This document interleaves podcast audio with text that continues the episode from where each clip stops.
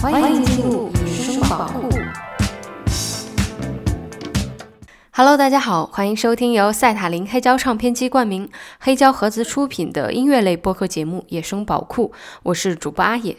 野生宝库是一档以挖掘各种风格的现代流行音乐为主题的音乐类分享播客，不排除偶尔夹带个人私货的聊天，以及不定期掉落的关于音乐故事和音乐话题的讨论。欢迎大家订阅收听。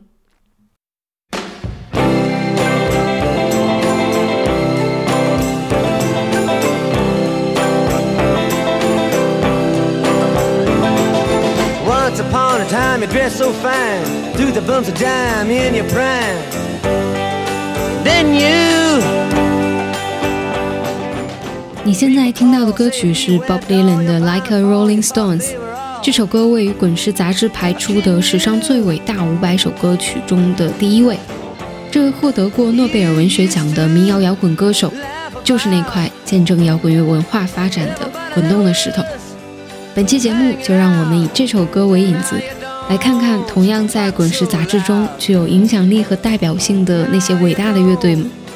我们会按照时间顺序，在无数种风格中选出十支乐队和十首歌曲，为大家介绍这些伟大艺术品的同时，也可以作为一个入门歌单，帮助大家更清晰地认识摇滚乐。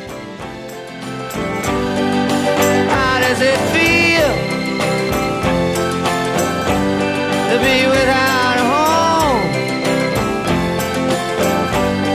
Like a complete unknown, like a rolling stone.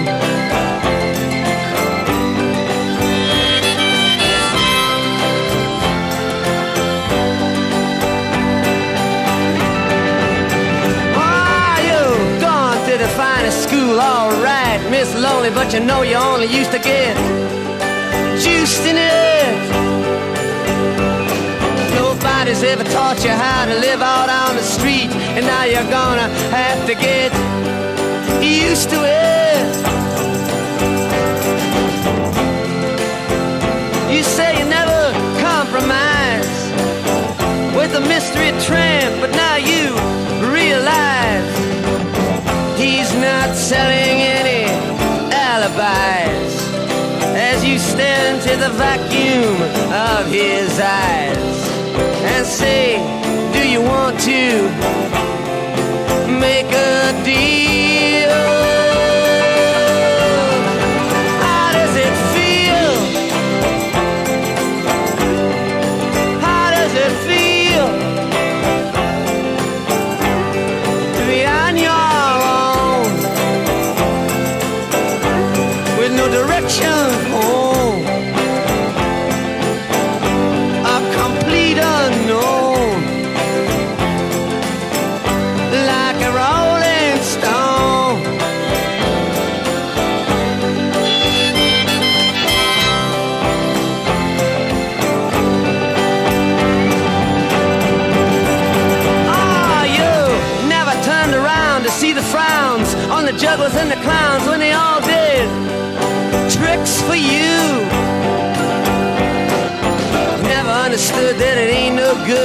Shouldn't let other people get your kicks for you.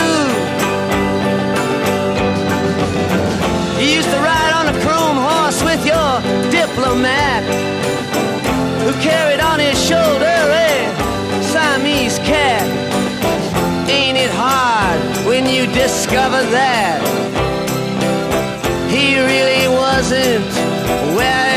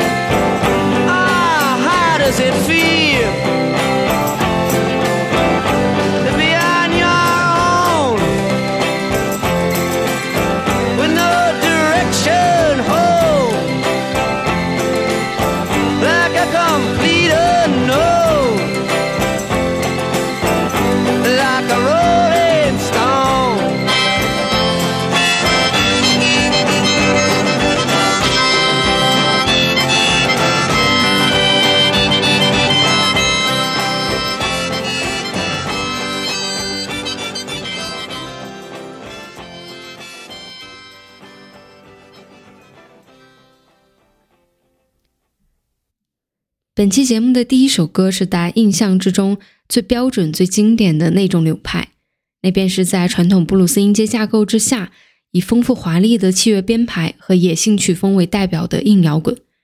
这首歌就是《Good Times Bad Times》，来自硬摇滚和金属乐的开山鼻祖 Led Zeppelin 齐柏林飞艇。齐柏林飞艇乐队组建于1968年，乐队的四个人每一位都是摇滚乐历史中的大师。主唱 Plan 的唱功与嗓音是最为代表性的硬摇滚唱腔。吉他手 Jimmy Page 在滚石杂志排出的最伟大吉他手中位列第三。贝斯与键盘 JPJ 虽然不出风头，但却凭借驾驭能力与编排能力影响了后世。鼓手 Bohem 也是最伟大的鼓手中排名第二位的。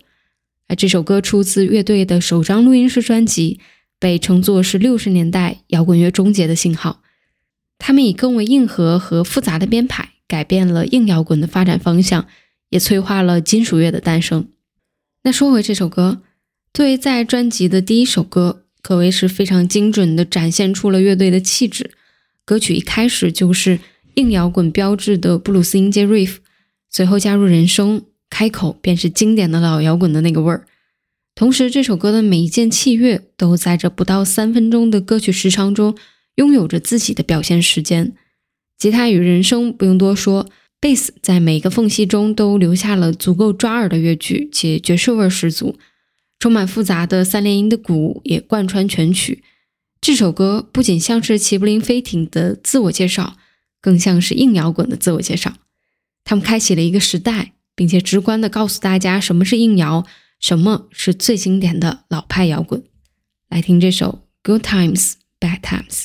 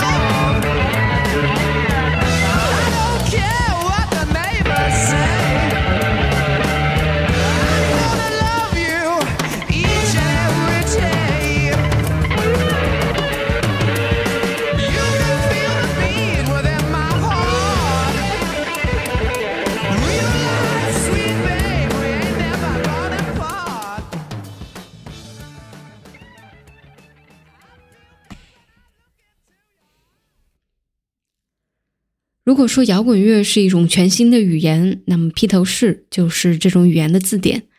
后世无数种的变化都能够看到他们的影子。他们从流行化的 R&B 和早期摇滚的旋律中走出，并不断地拓宽摇滚乐的边界。复杂的尝试、实验的结合，在差不多十年的时间里，帮助摇滚乐焕发了全新的生命力。有人形容他们的音乐像是万花筒一样。每转动一次，就能看到不一样的精彩。原谅我实在无法通过短短一首歌的介绍来讲清楚披头士的故事。它是关于四个年轻人从籍籍无名到成为全世界瞩目的音乐家，也是关于现代流行音乐风格的变化溯源的转点。一九六四年，披头士首次到美国演出，收获了巨大的成功，也引起美国对于英国音乐的兴趣，带来了英伦入侵的风潮。一九六六年，披头士巡演到日本，三天的演出有二十万的日本听众听到了西方最前卫的音乐，在刚刚接受西方文化的日本掀起了巨大的影响浪潮。坂本龙一曾经说过：“披头士之前，我根本不知道流行乐、摇滚乐是什么，所以无论在东方还是西方，披头士带着这个世界从未见过的声音，创造着无与伦比的奇迹。”这个名字似乎已经永远的站在了艺术的顶峰，但是如果我们深入其中将其祛魅，这段故事也不过是几个年轻人的分分合合的理想之路。今天要听到的歌曲出自他们最知名的专辑《Abbey Road》，专辑封面上四个人穿过人行道的画面，至今仍被持续的模仿。可这却是他们走向不同道路前最后的记录。如果你还没有从头到尾的听过一张披头士的唱片，那完全可以从这最后一张开始。虽然这张专辑的背后是四个人已经因为理念不合而紧张尴尬的气氛，但是这也是他们最成熟音乐的集合。虽然在尝试前卫实验的风格开拓概念专辑的特色，但即便如此，直到最后一张专辑《The Beatles》仍然保留了早期作品朗朗上口的旋律特点。这也使得披头士可以始终的站在主流视野的中心。我们今天要听到的歌曲《Here Comes the Sun》，可以很直观地感受到这一点。这首歌由主音吉他乔治·哈里森创作。不同于一直以来团队的创作核心约翰和保罗，小乔在乐队中后期才开始进行创作，又受到印度古典音乐的影响。他的音乐风格带有着东方平静的能量。这首《Here Comes the Sun》不仅拥有着流畅的旋律结构。更是成为披头士最受欢迎的单曲之一。下面一起来听一下这首《Here Comes the Sun》。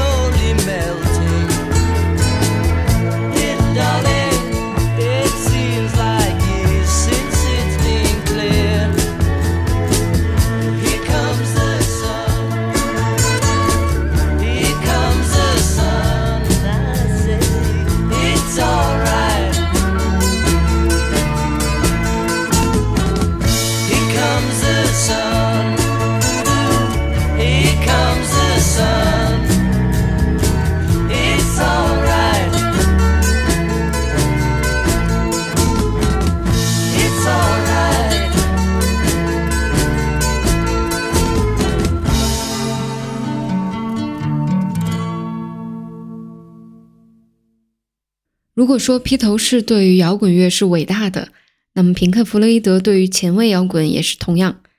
虽然相较于 King Crimson、Yes 来说，平克并不是把前卫摇滚做得最好的一支乐队，但在那个音乐技术匮乏的年代，他们在音乐中不断涌入的实验与艺术，让音乐形式变得极繁、更加立体，甚至超越三维。他们确实是不可替代的存在。平克·弗洛伊德组建于1965年，1967年第一张专辑《黎明下的风笛手》发行。这张专辑确立了平克迷幻实验的基调。而后由于核心成员西德的退出，平克在后面几张专辑只能重新探索方向。终于在1971年发行的《Middle》中，带有明显太空色彩的一首长达二十分钟的歌曲《Echoes》。奠定了平克正式转型为先锋前卫摇滚。两年后，旷世巨作《月之暗面》问世，这是平克第一张概念性专辑，被《滚石》杂志评为最伟大的五百张专辑第四十三名。继《月之暗面》后，平克又发行概念专辑《迷墙》，这张相较于《月之暗面》的巅峰期相比，增加了歌词的哲思。而我们今天要推荐给大家的，正是《迷墙》中的《Comfortably Numb》。大量弦乐营造的广阔的空间感、迷幻的意境氛围、堆砌的哲思性歌词，让我们彻底麻醉并游离在这个虚无的现实中。总之，无论歌词的思想高度，还是编曲先锋前卫的艺术表达，平克·弗洛伊德对后世大量的摇滚乐队都带来了深远的影响。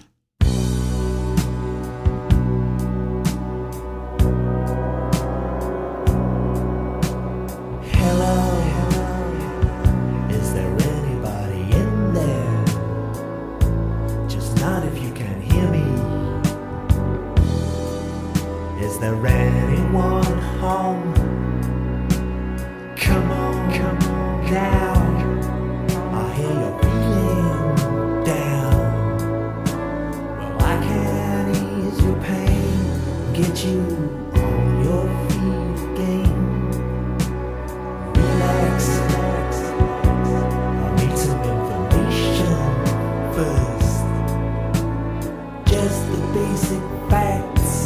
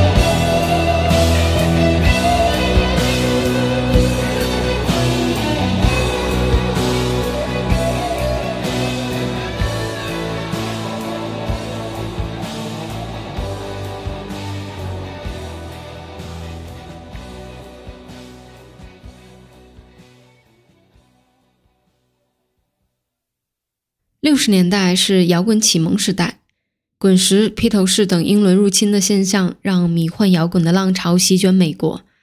在这个迷幻摇滚盛行的年代下，有这样一支与众不同的乐队，背离时代流行的趋势，存在不超过十年，在当时几乎没有商业价值，却可以称得上是摇滚史上极为重要的一支乐队，也为后来的摇滚乐带来了很大的影响与启迪。这支乐队就是地下丝绒。地下丝绒乐队组建于1964年，1967年第一张专辑发行，一个熟透了的香蕉封面，在当时披头士风靡的时期，并没有取得很好的销量。此时的人们还无法接受这种看似简单重复的音乐形式，直至乐队解散，人们才逐渐意识到这支乐队的伟大。这是一张很难归类于单一风格的专辑。艺术摇滚、实验摇滚、朋克、噪音、车库、迷幻都可以在这张专辑中捕捉到他们的影子。地下丝绒持续的在极简实验、噪音与艺术上探索，在短暂的艺术生涯中不断的自我突破与大胆尝试。他们是七十年代和八十年代所有音乐艺术的根源，不再纯粹的歌颂爱与和平，而是用不擅长变化的和弦。粗粝的吉他弹奏配合锋锐的现实主义歌词，来表达自省与社会的不公。今天我们来听这首《Sunny Morning》。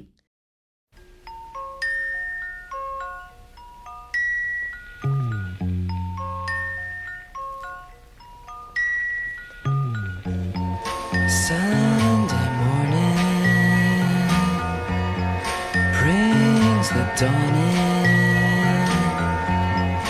It's just a restless feeling by my side. Early dawning, Sunday morning. It's just the wasted years so close behind. Watch out, the world's behind. There's always someone around you who will call. It's nothing at all.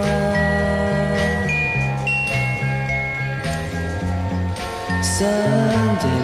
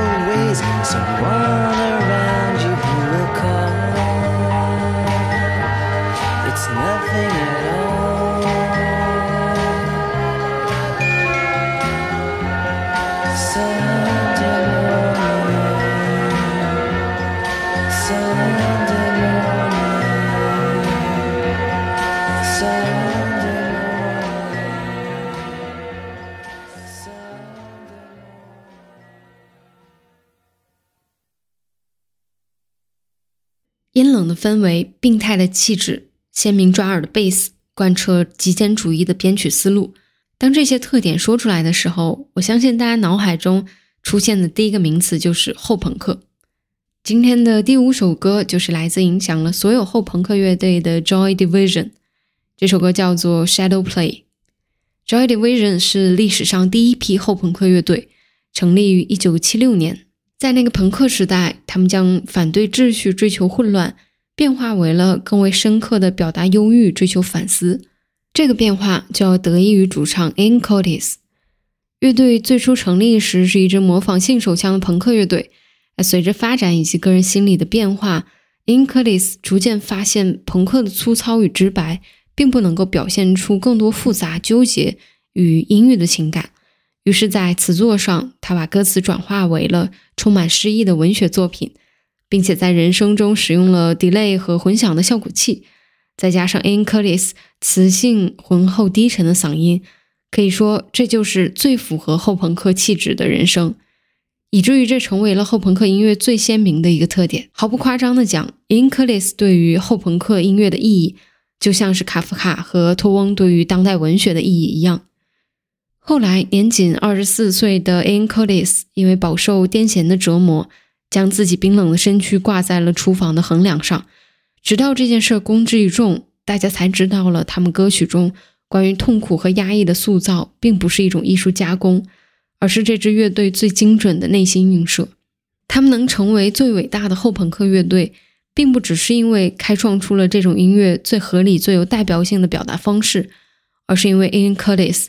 通过自己敏锐的洞察力，批判着现代性社会，表达着艺术的最终命题——人类的苦难。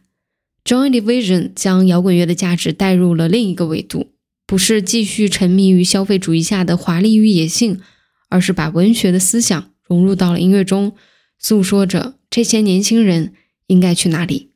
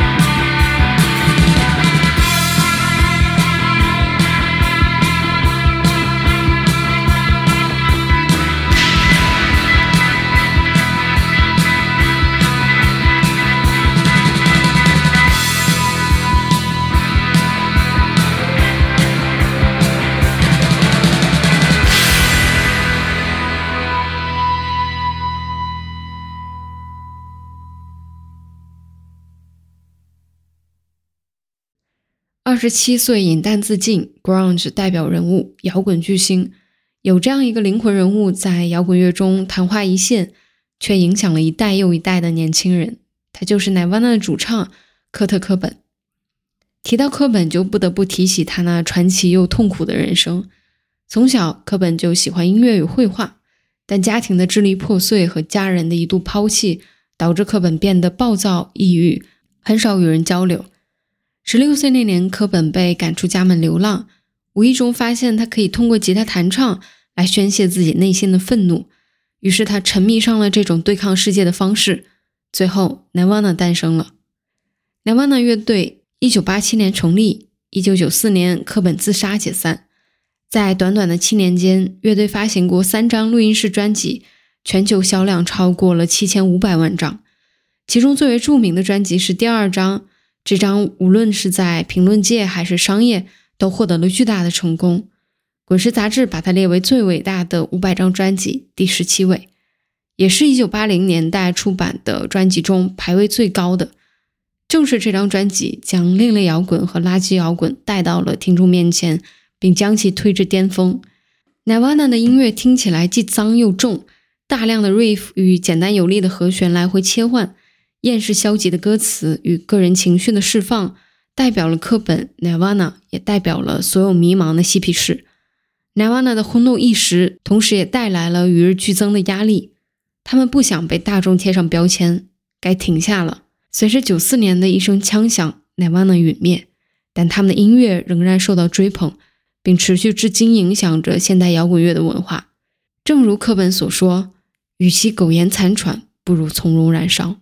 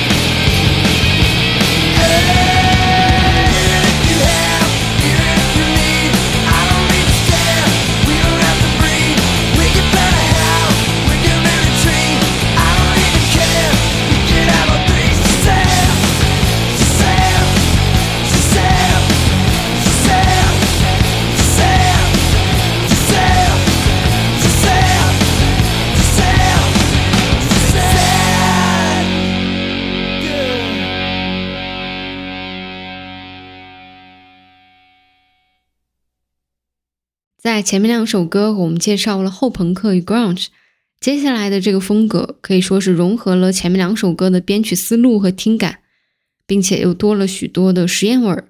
这个风格并是钉鞋噪音。今天的第七首来自 Sonic Youth 音速青年，叫做 Dirty Boots。这种音乐类型的特点便是在噪音不和谐的音程间构建出来的听觉层次。除了后朋克等另类音乐的影响以外，我觉得噪音实验的神韵更像是现代主义作曲家约翰凯奇拒绝将音乐与噪音做区分，并将噪音以更有规律的方式融入到音乐中。音速青年就是这样，他们把吉他进行特殊调弦，用鼓棒、螺丝刀、琴弓敲击着吉他，通过失真与回授推进着层层叠叠的音墙。就影响力而言，音速青年对于地下音乐以及另类音乐的意义，我觉得与地下丝绒一样。他们在摇滚乐的这一范畴内，引领了后世所有乐队对于音色的理解，开拓出了 DIY 的道路，重新定义了吉他的能力范围，并且赋予了吉他噪音一种生命力。在他们不和谐的噪音当中，我们会忘记所谓的意义与表达，一头扎进声音这场永无止境的旅行中。来听这首《Dirty Booms》。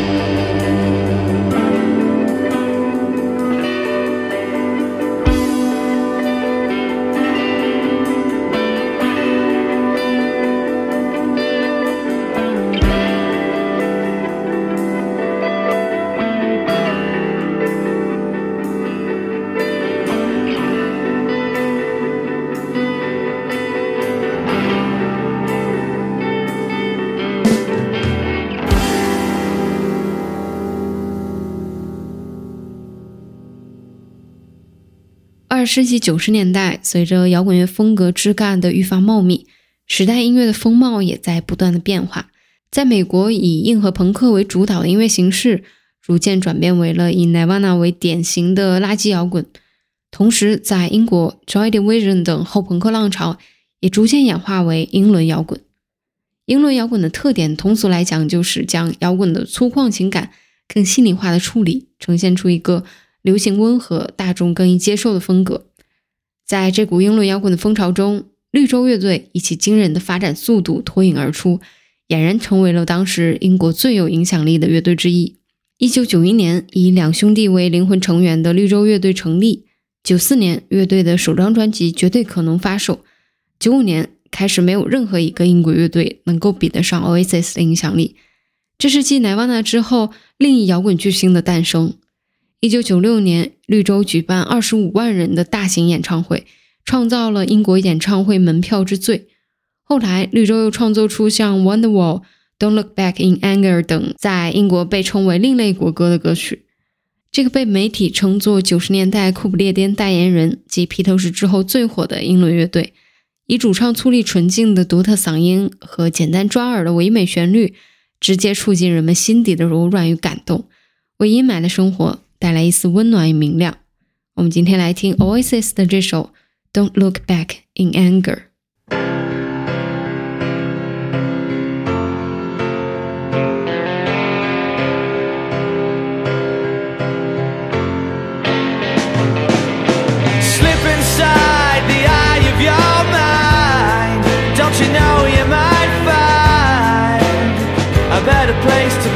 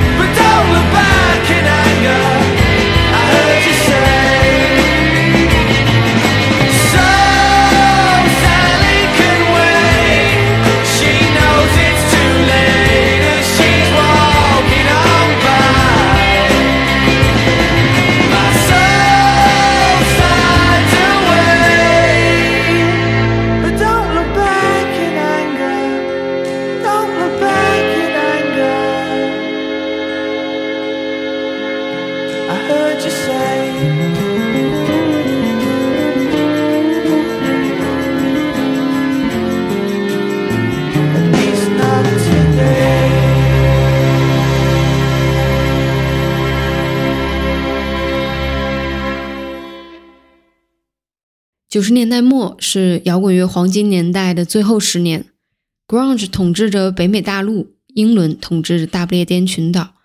在这个最后的黄金时代，绿洲主唱 Lam 说：“摇滚将变，但我不知道它会变成什么样。”而这个时期最伟大的一张唱片给了摇滚乐答案。这张唱片叫做《OK Computer》，来自 Radiohead。摇滚乐在这张专辑中做出了自己的完结与重生，它也像一篇预言一样。见证了二十年后今天摇滚乐的模样。今天的第九首歌就是这张专辑当中的金曲《Paranoid Android》。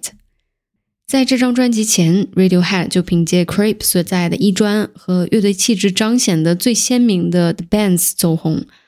但一张伟大的乐队不会拘泥于好听的旋律和阴郁的氛围，他们想要制作一张概念性的专辑，于是 OK Computer 诞生了。这张穿梭在实验、电子还有爵士的专辑，将另类音乐推向了更艺术化的层次，在两个时代的交汇时，谱写出了人类集体的内在世界。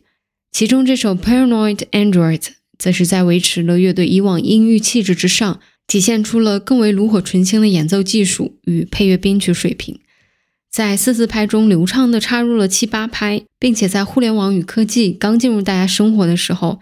这首歌也表达了对科技社会的怀疑。